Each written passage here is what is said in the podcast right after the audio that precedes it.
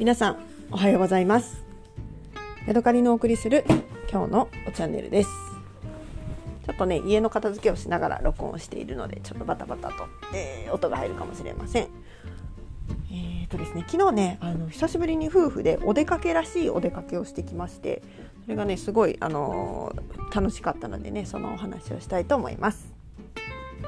私たちね、えーと、休みの日私たちというか彼が彼が 旦那さんがねお休みの日、えー、は大体ね釣りに行くことが多いんですねでせっかくねっていうのもこっちに来たのは釣りするために来たからなんですけれども、えー、で私もねあの釣りをしないこともないんですけれどもまあそこまでねあの釣りに情熱はないわけで、えー、横でね見てねわーわーガーガー言うっていうのが私の楽しい釣りなんですね。で、えー、たまにねこう夫が投げたやつをちょっとグイグイ任せてもらったりとかそんな感じであの岸からね釣りをするんです。であの、私の住んでいるところの近くで良い釣り場っていうのがあの一番、えー、近くてね家からまあ5分ぐらい車で5分ぐらいのところに行くと、えー、それなりのいい釣り場っていうのがあります。なのであの休日は夫が朝早くそこに行ったりとか夕方朝早くと夕方っていうのがよく釣れる時間なので、えー、そこに釣りに行くのについていったりついていかなかったりっていう感じがほとんどなんですね。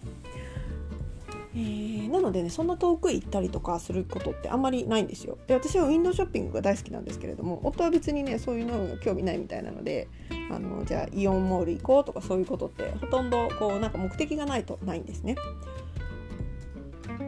で、えーと、昨日はね久しぶりに、あの欲しいものができたのでお出かけをしてきました。でね、あの欲しいものが何かっていうとねトレッキングの靴ですね山歩き用の靴です。私もね気づいてはいたんですけれどもあの北海道の人って割とねこうアウトドアっぽい格好をしてる人が多いんですよ。であの私も常日頃あのそのなんていうのかな家の周りを歩き回っているのでえーと、長靴だとちょっと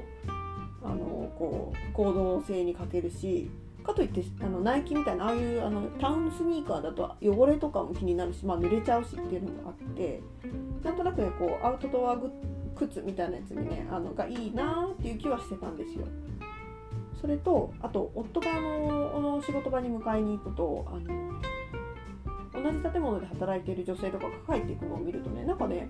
本当に今からそのまま山に行くんですかみたいな格好をする人がねちょこちょこいたりするんですね。えーと、つばの広い帽子をかぶってトレッキングシューズを履いて上に、まあ、ウィンドブレーカーというかあのアノラックみたいなのを着てる人とかがいてねでそういう人がねその1人2人とかでね結構たくさんいるんですよ。なのでへえあの今時の流行りなのかそれとも北海道で実用性があるからそういうのを着てるのか私には分からないんですけれども結構こういうなんかアウトドアっぽい格好をする人っているんだなって思ってました。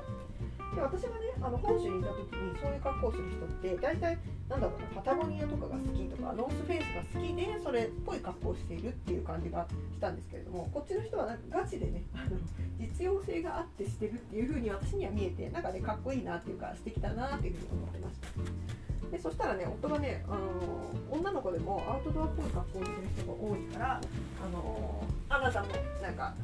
ちょっとそれそういう格好してみたらって言って私も確かにそう思ってたんだよねっていう話をしてねなんかじゃあそのうちあのトレッキングシューズ買おうかっていう話をしてたんですよ。でそしたらね、あの私たち結婚記念日が5月1日なんですけれども、あの5月1日にね特にね何もしなかったのでそれのお祝いというかなんか記念にねなんかあのトレッキングシューズでも買おうということになりまして、えー、出かけてきました。ね、最初はね夫がねあなたあのだけあなただけというか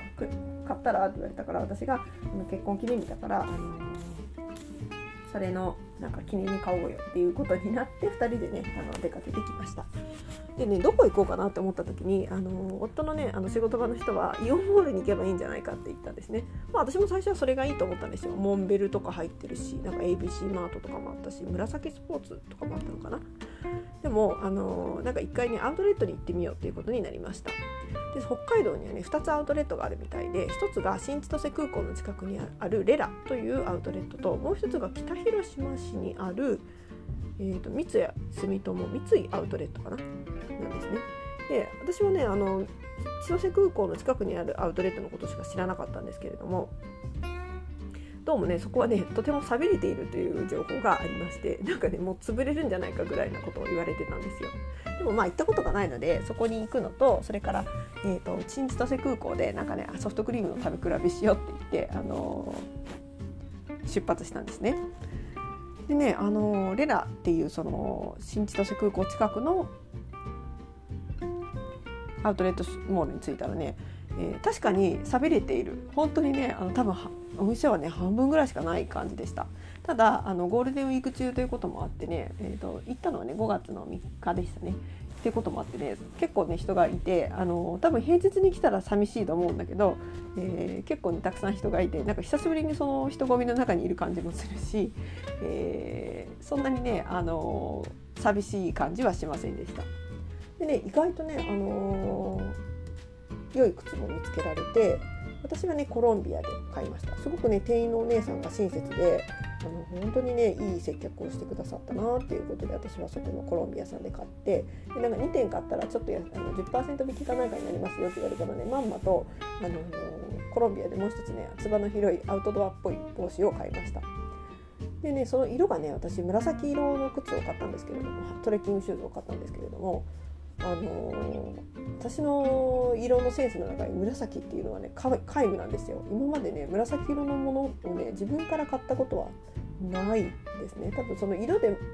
なんか選べなくて買ったなんかこれしかなかったとかそういうのはあるかもしれないけど紫っていうものをね選んだことがなかったんですけれどもなんか夫が勧めてくれてで意外と履いてみたらなんかアウトドアっぽい感じもするしええんちゃいますかってことで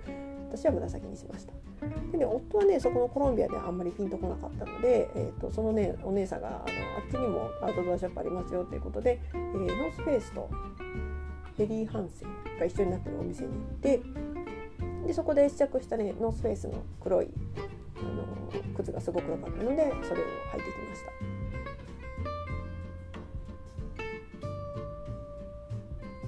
なんかね夫はねその靴がすごい気に入ったみたいで、あのー、1万5,000円ぐらいだったかないくらか忘れちゃったんですけど買った買ってもう一つ欲しいかもしれないとかって言って家でね一生懸命検索するぐらい気に入ってました。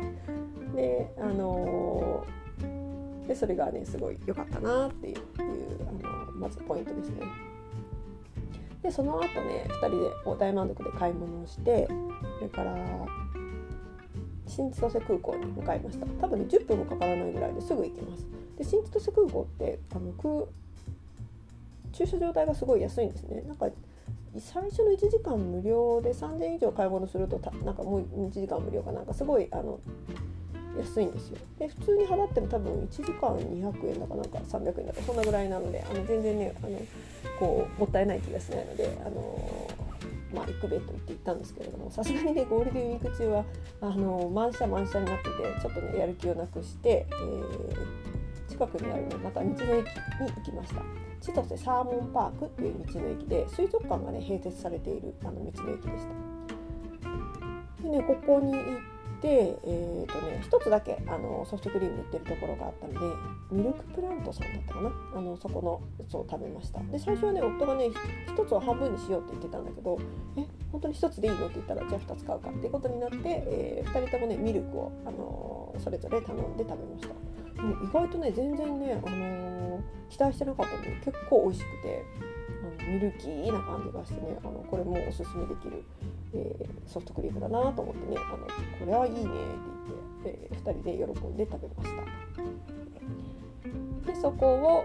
を終わって、えー、あとねなんか夜ご飯食べて帰ろうかっていうことになったんですけれども私たちねまだね GoTo イート食事券っていうのがね2000円分残ってたのでそれを使ってねどっかで買い物しあの食べなきゃっていう風で喋っててで家の近くにあるね回転寿司に行くことにしました。そこだったら絶対使えるっていうのが分かってるのでね。ただね行ってみたらねあのすっごい混んでたんですよ。でねあの多分街も出てるしじゃもうちょっと近離れたところ行こうかって言ってこの前回転寿司食べたお店に行きました